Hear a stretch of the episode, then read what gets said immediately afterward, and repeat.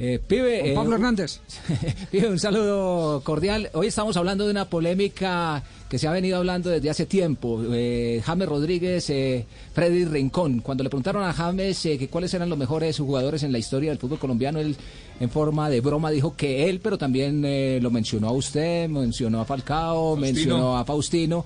Y cuando le preguntan por Freddy Rincón, dice ese, ese también está, pero más abajo. ¿Usted qué opina de esa declaración de James Rodríguez? ¿Quién es para usted mejor? Le faltó el respeto a Freddy Rincón, al grande. Falta de respeto.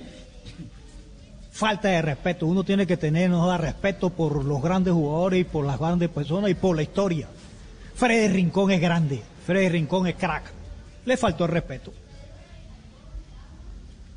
Contundente. Sí. Claro.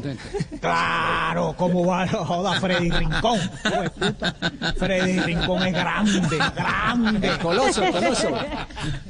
verdad. Nelson, Nelson Asensio.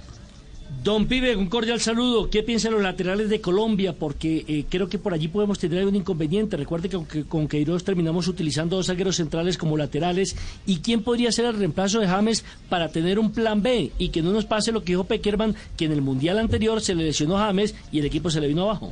Porque el profesor Peckerman no llevó a Cardona al Mundial, no sé por qué. ¿No se acuerda? Que, que, eh, que, por eso, y entonces en, los partidos eliminatorios, cuando las cosas estaban calientes, apareció Edin Cardona y metió los goles definitivos y al profesor se lo olvidó y no lo llevó, y no lo llevó al Mundial. De acuerdo, con un agravante pibe este que, voy, a agregar, que voy a agregar el, agravante, que eh, James estaba tocado desde la concentración aquí en Bogotá. Es decir, que ellos, ellos sabían que necesitaban el, plan B y el plan B era buscar un jugador eh, eh, que sirviera de enganche y las características obedecían, o por lo menos la mirada se dirigía hacia Cardona. En eso no, pero, pero, con, el pibe. Pero Javier, si Cardona estaba metido en el equipo, yo no sé qué pasó después. Sí. ¿Eh? Yo lo veía que en las eliminatorias, mire, estaban los partidos calentitos, pues faltaban 15 minutos, y venía Cardona y hacía así, pum, pum, ponía un pase gol o metía gol y de pronto de un momento a otro no apareció en la lista definitiva. Ahí está. Claro, hizo goles que valieron puntos especialmente de visitante. Sí, señor. Y es nosotros, es que nosotros, nosotros aquí somos tesos.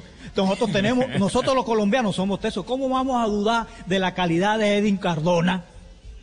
Mire los goles No, es que como jugador, yo no sé si joda, si, si baila, si no baila, si, si goza, si goza, si se peina, si no se peina. Cuando entra, cuando entra, hace la diferencia jugador de fútbol. Edwin Cardona es jugador de fútbol, es calidad.